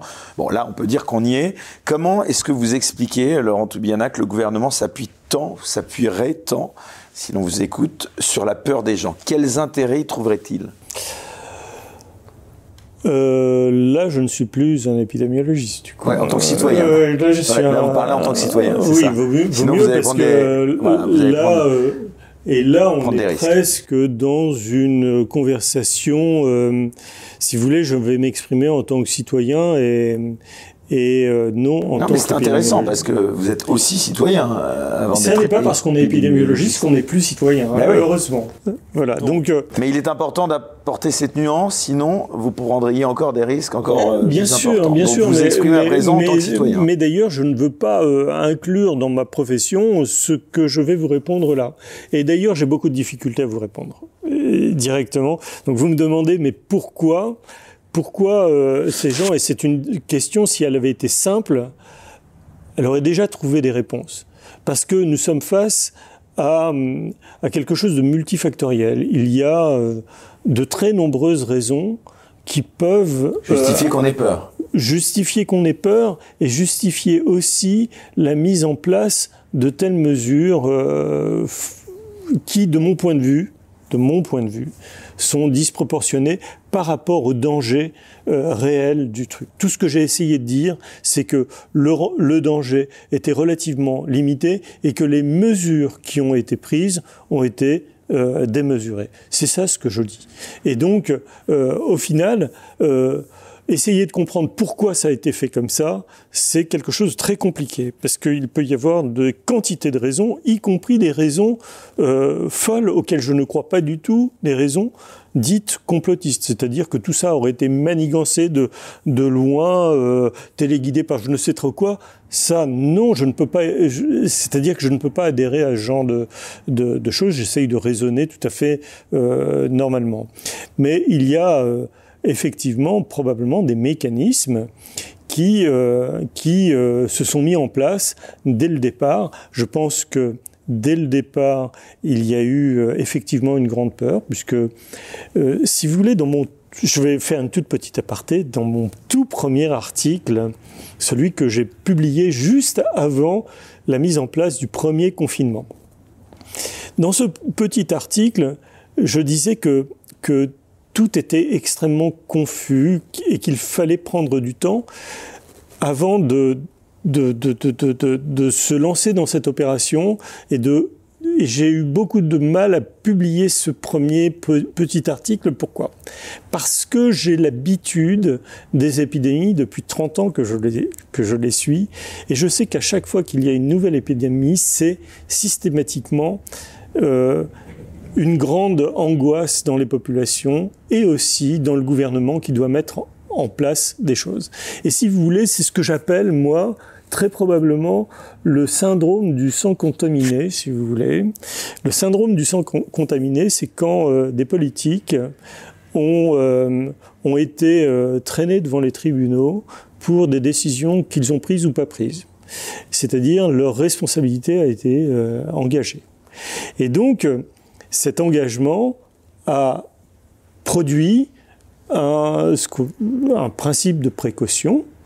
Et euh, ce principe de précaution est devenu euh, presque excessif, c'est ça. Hein, euh, oui, euh, eh bien, euh, est devenu ce principe de précaution a fait en sorte que les, les, les gouvernants se sont dit, si ça se trouve, dans un premier temps, ils ont laissé, vous avez, vous êtes bien rendu compte qu'ils ont laissé un peu courir les choses. Et quand c'est arrivé en Italie, souvenez-vous hein, de cette affaire-là, où l'Italie a commencé à, à mettre en place le confinement, on s'est dit moi, je me disais, mais ayons confiance dans notre bah, on système. Écoutait, euh, même Agnès Buzyn, on avait l'impression que c'était comme Tchernobyl qu'il allait s'arrêter aux frontières. Et en fait, subitement, ils se sont aperçus qu'il n'y avait plus de masques, il n'y avait plus rien, il n'y avait plus de tests, etc. Et, euh, et donc, dans l'urgence, ils se sont dit, ne prenons euh, aucun risque et euh, bah, on va faire comme les autres. Et donc il y a une forme de mimétisme qui s'est mis en place. Et euh, après, très probablement, moi j'avais réagi à ce moment-là et j'avais dit mais euh, c'est complètement fou, euh, on va pas pouvoir faire euh, ça. Ça se passe tous les ans. Si vous voulez, les saturations de d'hôpitaux ou des urgences, ça se passe tous les ans. Quoi. Je avec la grippe, c'est ça. Avec la grippe, on a on a l'habitude de ça. Et, et donc je me suis dit hein, voilà, il faut que je prenne du recul moi-même parce que ça va être encore un scandale ce truc-là et je vais encore en prendre plein plein la donc j'ai l'habitude hein, de ce truc-là parce que ça m'est arrivé. Mais objectivement, pardon, encore une fois de vous interrompre. Bon, pour le gouvernement c'est une chose, mais les personnes âgées, certaines tranches de la population n'ont pas raison d'avoir peur, parce qu'il y en a peut-être certaines quand même qui ont légitimement des raisons. Mais tout le monde avait raison d'avoir peur, si vous voulez, euh, euh, face à quelque chose d'inconnu, face à l'inconnu, on a raison d'avoir peur. C'est pas, c'est pas, euh, c'est un réflexe tout à fait normal. Ensuite, quelqu'un qui est aux responsabilités a lui raison de de de, de, de regarder l'ensemble de la de la question de de, de et ne pas euh, si vous voulez ne pas se référer uniquement aux plus alarmistes il y a parmi les, les épidémiologistes des gens extrêmement alarmistes parce qu'ils justifient quelque part, euh, euh, quelque, ça fait aussi partie du jeu, si vous voulez. Les lanceurs d'alerte, euh, il y a une forme d'ubris dans, dans, le lanceur d'alerte, celui qui, qui dit c'est moi qui vous préviens, et finalement, celui qui prévient prend peu de risques. Pourquoi?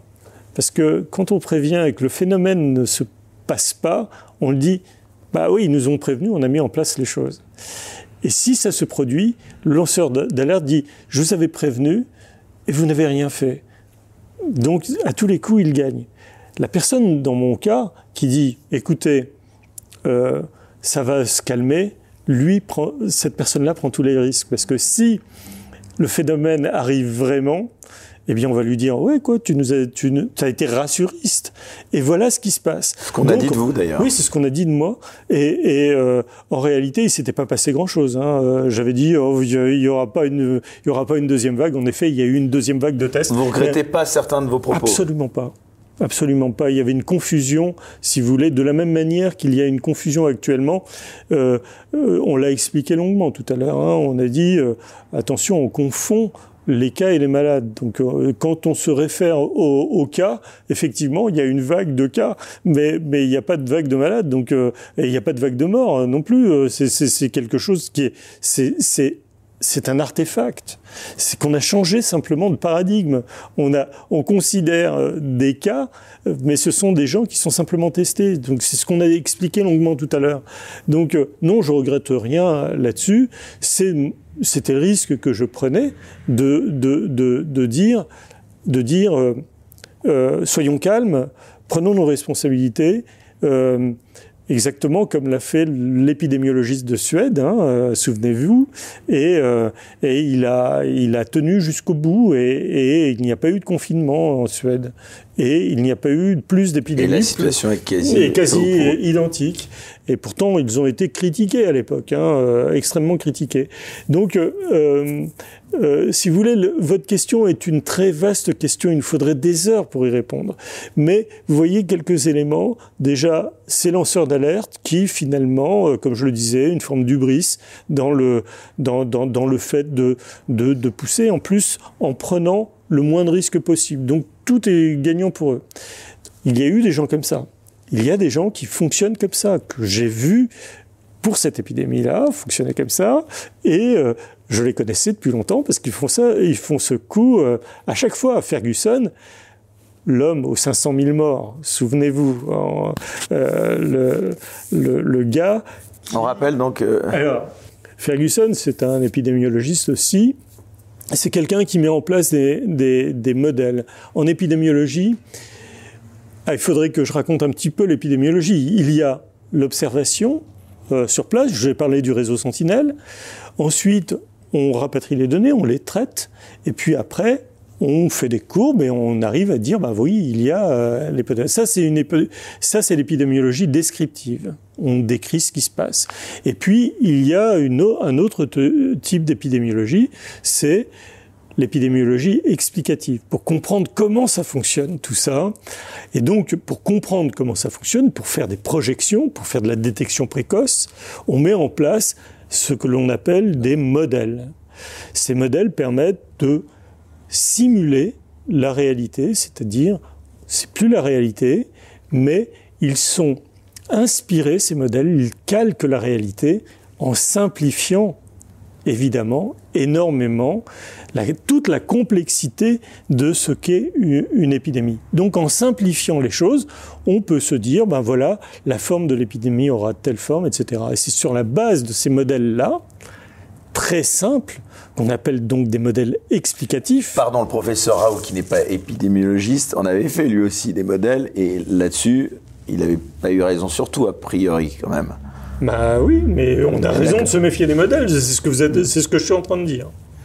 On a tout à fait raison de se méfier des, modèles. Les modèles sont faits pour comprendre les phénomènes, mais en aucun cas ils sont faits pour prendre des décisions graves telles que confiner l'intégralité d'une population en disant si vous ne faites rien, il y aura 500 000 morts supplémentaires. Est-ce que c'est pas mieux de faire justement parfois par excès peut-être euh, trop de choses plutôt que de ne rien faire du tout. C'est-à-dire, dans le doute, prévoit le pire. Mais vous vous rendez compte ce que ça veut dire?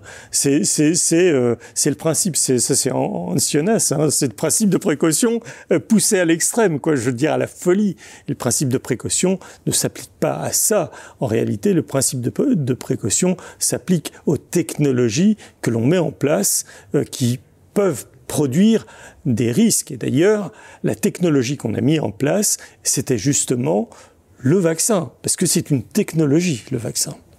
Et donc là, c'est ça qui, est complètement incompréhensible, c'est que dans un premier temps, on a pris, on a voulu prendre aucun risque, et lorsqu'on met en place une technologie qu'on n'a pas tout à fait testée, là, on est capable de prendre des risques euh, gigantesques. Comment expliquer ce genre de choses. Ah bah, le docteur Marty, non, il dit que le fait qu'il y ait presque un milliard de gens qui aient été euh, vaccinés, ça apporte des milliers d'années de recul. Bah oui, mais euh, le docteur euh, Marty, que je ne connais pas, qui est probablement épidémiologiste, c'est ça Non, non. Ah, oui, d'accord. lui, dans des milliards d'années, lui, il sera mort. Alors donc, il n'y aura plus aucun risque pour lui. Et donc, il dira à la fin, dans, sur les cieux, là, il dira Ah oui, mais je me suis trompé. Bah oui, bah voilà. Euh, vous comprenez Vous faites un bilan très sévère, euh, Laurent Toubiana, de la gestion de l'épidémie par ce gouvernement ah oui. oui, oui, oui, je fais un jugement très, très sévère, mais d'un autre côté, j'étais pas. Qu'est-ce qu'il aurait fallu faire? Bah, Je vous l'ai dit. Moi, ce que j'ai dit, c'est, euh, moi, j'aurais pris la technique, euh, quoi, le, de, à partir, écoutez,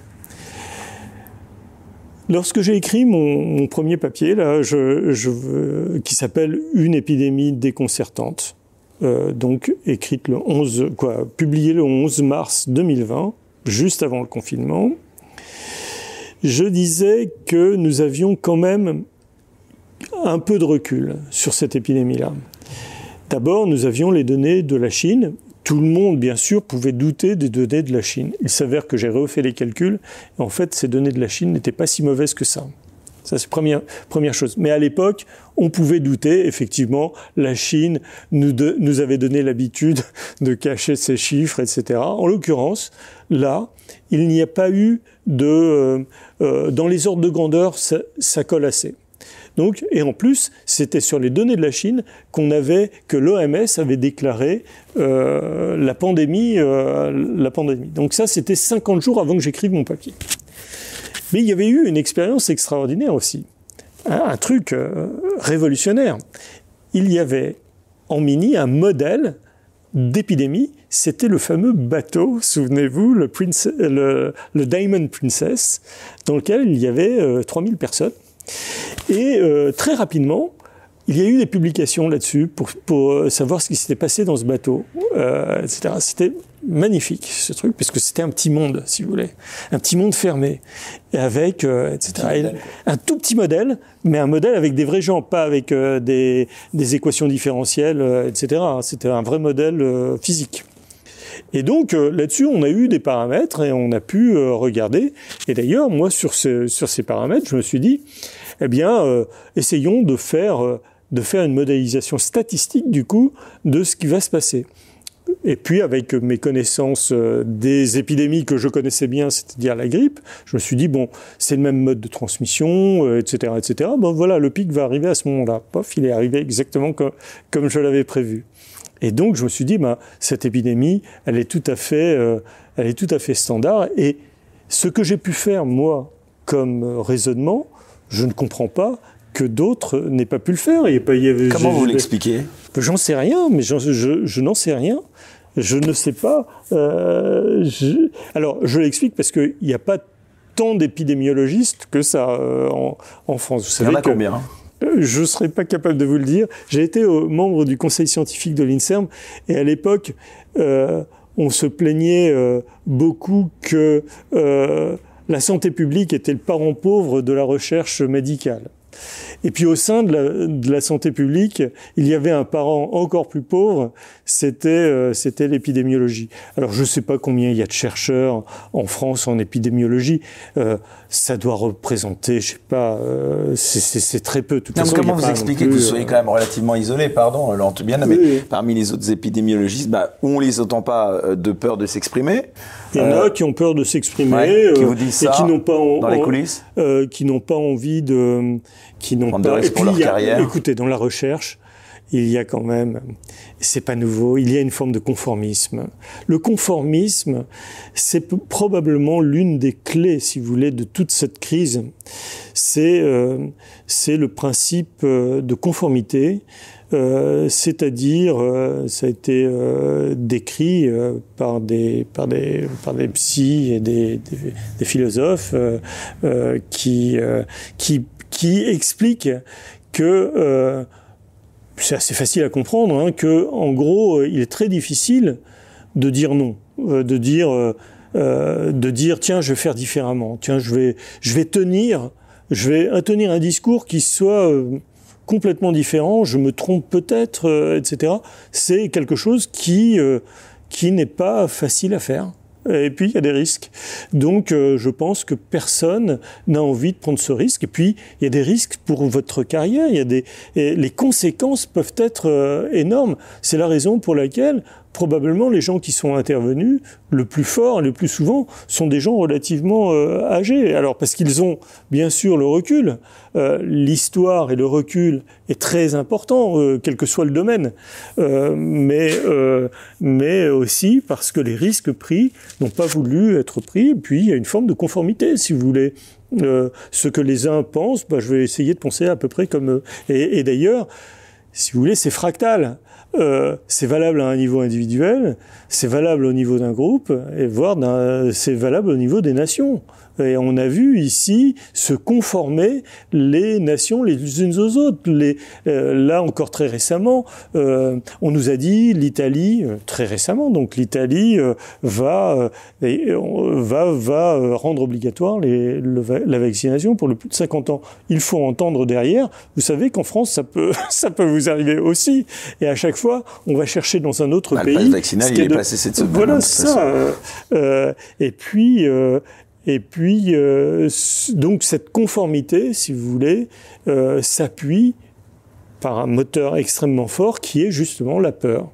La peur permet d'accepter, euh, de se conformer à, aux choses. Et puis derrière, nous avons des gens qui se disent, avec la blouse blanche, qui se disent, écoutez, nous avons tout, tout compris et nous, vous nous allons vous sauver. Bah, ok, euh, allez-y, euh, sauvez-nous. en tout cas, il y a une réalité, euh, c'est que là, pour revenir au plan politique, malgré la pandémie, plus de 5700 lits d'hospitalisation complètes ont été fermés en 2020 dans les établissements de santé français. En 4 ans, Emmanuel Macron et le gouvernement ont fermé 17 900 lits, selon les chiffres avancés. Vous me demandiez mes sources par mes confrères de Libération. C'est vrai qu'on serait tenté de penser que dans un monde normal, Olivier Véran démissionnerait, Emmanuel Macron ne pourrait même pas songer à se représenter. Comment vous expliquez ça? Alors, moi, je, ne peux pas l'expliquer. En revanche, il y a un autre chiffre. Euh, Qu'est-ce qu'il faut faire pour qu'il y ait plus de soignants, par exemple? Vous avez une idée là-dessus, même si ce n'est pas votre domaine de spécialité?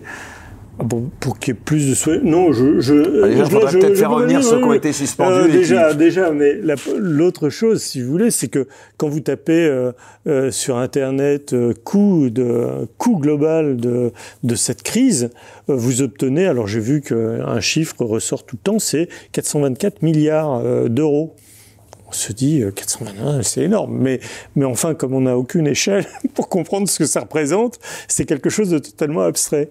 Et euh, est-ce que les gens se sont amusés à faire la simple règle de 3 de ce que ça leur revenait à, eux s'ils avaient à payer ces 524 euh, milliards euh, d'euros qui ont été dépensés ou qui est un manque à gagner pour la France? Eh ben, euh, ça représente pour chacun des foyers, j'ai fait le petit calcul rapidement, alors on va encore me dire que je me suis trompé sur les virgules, mais ça représente globalement 500 euh, euros tous les mois pendant trois ans. Plus cher que la dette grecque euh, pour les gens. Donc, si vous voulez, c'est ça, 500, 424 milliards d'euros, c'est que chacun, dans chaque foyer, dans chaque foyer, hein, je n'ai pas divisé par des individus, pour des foyers, en gros, euh, un foyer représente trois personnes en France en moyenne, euh, eh bien, c'est 500 euros tous les mois pendant trois ans. C'est ah, ça. Tous les mois. tous les mois pendant trois ans. Voilà, c'est ça ce que ça représente. Donc vous voyez l'abstraction, il faut quand même la ramener à son échelle. Et, et euh, Attendez, pour être bien sûr, donc je vous fais répéter, cette crise, donc selon vos calculs, coûterait donc à chaque foyer français 500 euros par mois depuis trois ans. Ah bah, écoutez, c'est de l'ordre de la, en termes de bagage mathématique, c'est de l'ordre de, la, règle de 3. Hein, euh, euh, 424 milliards, euh, si vous divisez non, mais c'est vrai qu'on se rend mieux compte. Euh, c'est ah, mieux, oui, oui. Mais vous savez, cette petite méthode de ramener à, son, à l'échelle humaine, ça a été très utilisé par les mêmes communicants. Euh, c'est pour ça que je me suis amusé, euh, à, le, faire là ici. Euh, tout le monde pourra vérifier. Hein, faites le petit calcul, c'est deux secondes. Mais les communicants, les communicants, quand ils veulent grossir quelque chose, un, un, phénomène, vous ramènent ça à la seconde, si vous voulez. Il y a tant de morts toutes les secondes, etc. C'est une manipulation. encore une fois, ça c'est une manipulation formidable parce que euh, on, euh, si vous voulez, ça, ça, représente toujours un nombre de morts par, par seconde. Attendez, euh, euh en France, il meurt 670 000 il y a eu, il y a 670 000 décès par an. Ça représente un nombre phénoménal. C'est 1% de la population. Donc, donc c'est, c'est, incroyable. Donc, c'est, si on ramène ça à la seconde, évidemment, quand on change d'échelle, ça fait beaucoup de monde. Alors Laurent, bien, on va bientôt malheureusement, et c'est déjà passé si vite, euh, arriver au terme de cet entretien, mais on va terminer euh, justement par certaines questions, euh, on va dire presque philosophiques. Justement, qu'est-ce que vous en parliez Qu'est-ce que ça dit selon vous cette crise sur la conception de la mort en Occident par les civilisations? Oui, là on change carrément. carrément. bah oui, on va essayer de terminer de manière plus générale. Ah, ben, je, je pense que il me semble que euh, moi, je suis euh, quand même quelqu'un des très des lumières, euh, quoi. Je, en tant que scientifique. Vous êtes quelqu'un d'optimiste ou pas? Oui, moi, je suis très optimiste. oui, oui, oui, il y a pas de, j'ai pas de problème là-dessus. et j'ai pas de problème avec la mort non plus, si vous voulez. Pour moi, c'est une continuité tout à fait normale, la vie, la mort et la vie, pour être philosophique, mais je ne vais pas faire de la philosophie à deux balles, hein, comme ça. Mais en gros, évidemment, on ne fait, on ne fait que passer. Vous savez, quand j'ai passé ma thèse de physique, j'étais en astrophysique, et en face de moi, il y avait un autre thésard qui était, qui lui allait passer juste avant moi. Et il m'a dit un jour comme ça, il était en train de rédiger, et, il me dit, je, moi j'étais un peu en retard par rapport à lui, hein, et il me dit, euh, vous savez, tu sais, on n'est qu'une poussière dans l'univers. C'est une, euh, c'est rien. C'est rien, c'est juste un passage. Alors bien sûr, les gens sont attachés à leur vie, etc. Mais il faut avoir une vie bien remplie. Sa vie, il faut qu'elle ait de la saveur. Il faut s'engager quelque part. Et je pense finalement que euh, je vais vous dire, je, le, le cri poussé par notre président de la République euh, est, euh, est, très probablement un cri désespéré. Alors attendez, on va revenir. Hein, vous parler de ce, cette fameuse déclaration qui a fait tant parler dans l'interview qu'il avait accordée à nos confrères du Parisien, donc euh, qu'il souhaitait donc emmerder jusqu'au bout les non vaccinés. Comment vous l'analysez ça? Euh, écoutez, euh, euh, encore, encore en, tant que citoyen, moi j'ai trouvé ça dans, dans un premier temps, ça m'a fait éclater de rire. J'ai trouvé, ah. euh, oui, c'est bizarre, mais j'ai toujours des réactions probablement très bizarres, un peu à contretemps par rapport, parce que je me suis dit, mais il est en train de c'est une blague. Euh, c'est, dans un premier temps, on, se dit, mais c'est tellement euh, euh, brutal comme ça que c'est, moi, ça m'a, dans un premier temps, ça m'a fait rire. Et après, en, analysant le truc, je me suis dit, mais ça, c'est, c'est un cri, de, un cri de désespoir de mon point de vue. un acte manqué peut-être? Non, non, non, non, non. C'est si vous voulez, pour moi, il a, il a crié c'est un peu son chant du cygne. Alors, c'est un chant du cygne de ordurier, hein. bien sûr, nous sommes euh, là euh, dans, dans le mauvais chant du cygne, mais euh, c'est quelqu'un qui sent que, que tout lui échappe, un petit peu comme un, un, desperado, si vous voulez, qui commence à tirer de partout et qui fait et qui sait qu'il a qu'il a perdu la bataille et qui tire un peu partout dans tous les sens et pour attirer l'attention à lui comme ça et pour qu'on ne puisse pas euh, faire autre chose. Donc pour moi, c'est un acte de diversion euh, et un acte complètement, euh, complètement, c'est un coup, quoi. C'est un coup. C'est un simple coup. Et Vous pensez qu'il va payer cher dans les urnes je ne vais pas faire de.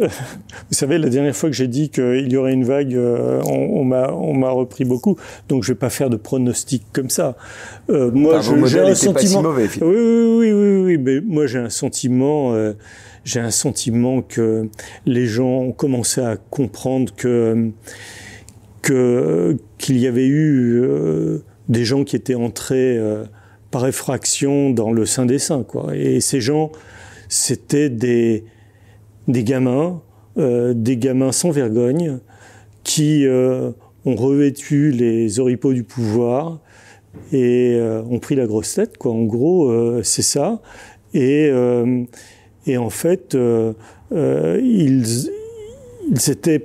On a vu leur incompétence dans tous les domaines. Mais quand je dis ça, on va me dire ah ouais mais il est contre Macron. Mais pas du tout. J'en ai, je, m'en fiche. Je regarde. J'essaye de voir ce qui se passe. Et, et, et il me semble que là, nous avons affaire à, des gens qui, euh, alors c'est mon sentiment, hein, euh, euh, qui, qui m'ont fait dans un premier temps, si vous voulez, j'ai trouvé ça injuste. Hein, je me suis un petit peu, dans un premier temps, j'ai ri. Après, j'ai trouvé ça injuste. Après, j'ai eu peur. J'ai eu peur parce que je me suis dit, mais ces gens sont capables de, de, de, faire tout et n'importe quoi. Et globalement, ça m'a fait de la peine, si vous voulez ça m'a fait beaucoup de peine parce que de voir des gens euh, sans vergogne euh, piétiner euh, la fonction, de mon point de vue, la fonction maximum que l'on puisse avoir dans un pays, c'est et on en plus de rassembler et d'unir les Français. Oui, c'est ça. mettre au banc de la société une part de la, de, de, de, de la population sans Qui n'a rien fait d'illégal. Oui, mais même indépendamment de ça, simplement séparer, si vous voulez, un, un président et le président de tous les Français, séparer est pour moi un acte pas possible, c'est contraire à la fonction.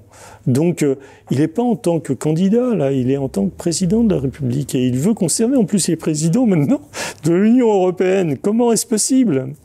Comment peut-il mettre au banc de la société une partie de la population? C'est euh, pour moi, donc ça m'a fait de la peine, si vous voulez. Voilà mes, mes sentiments, je vous les ai décrits, j'ai ri, j'ai trouvé ça injuste, j'ai eu peur, et, de la colère quand même aussi, un petit peu, on le sent. En tout cas, pour terminer, deux questions. Euh, D'abord, Laurent Tubiana, j'aimerais vous demander, vous qui êtes euh, quand même un fin observateur de ce qui se passe au niveau quand même euh, médical aussi en France, qu'est-ce que vous pensez de l'état de la recherche médicale en France? On n'a pas eu l'impression qu'elle était si, si compétente. Hein. Le vaccin, en l'occurrence, quoi qu'on en pense, on n'était pas en pointe là-dessus. On a pourtant l'Institut Enfin, on a quand même Pasteur. comment vous expliquez que là-dessus on, on, pas euh, on a une industrie pharmaceutique euh, immense. Hein, euh. Comment vous expliquez qu'on ait peut-être loupé le coche là-dessus? Je, je suis un, alors là, je dois vous le dire, je suis incompétent sur le. Je ne peux pas répondre à cette question-là.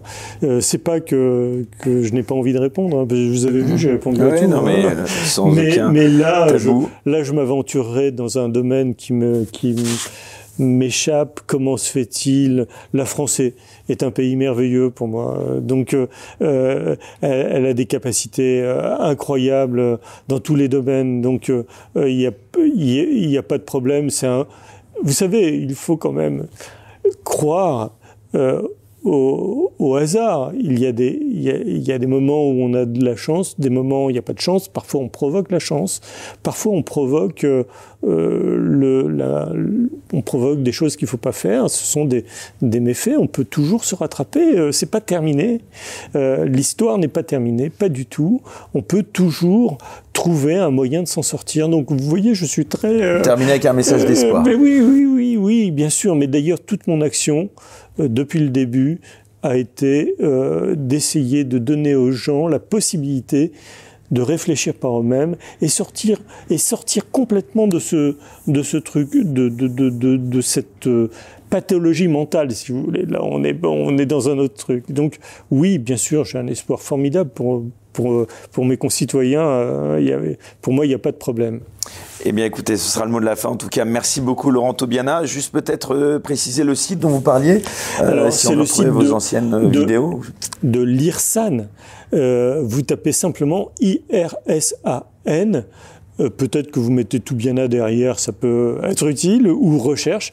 Et vous tomberez euh, dessus. Puis après, il y a des liens qui permettent d'aller sur le site spécifique pour le Covid, où il y a de belles courbes, où j'explique tout ce que je fais, où tout est référencé. Et c'est accessible au plus grand nombre? Ah, mais c'est c'est libre. Mais c'est compréhensible par le plus grand nombre, c'est ça que je voulais dire. Oui, on donne des explications sur ce que l'on fait, mais euh, il y a même des petits messages. Vous pouvez aussi dire ah bah je comprends pas si. Il y a beaucoup de gens qui m'écrivent, énormément de gens qui me disent ah bah ça c'est pas tout à fait vrai, etc. Vous savez vos 500 euros tout à l'heure, vous avez fait une erreur de calcul. eh ben, écoutez, voilà, beaucoup de gens m'écrivent. Je pense qu'il va y en avoir beaucoup et il doit y en avoir beaucoup euh, qui vont euh, avoir envie de vous écrire. Merci beaucoup euh, Laurent Toubiana d'avoir accepté donc euh, notre invitation dans les accords actifs. D'autant plus c'est une dernière, euh, une des dernières interviews en tout cas pour le moment que vous acceptez de donner. Alors si vous avez apprécié cette émission, vous le savez, n'hésitez pas à vous abonner, à mettre un pouce levé. Et si vous le souhaitez, que vous pouvez le faire, bien sûr, à nous aider financièrement via le lien Tipeee sous cette vidéo.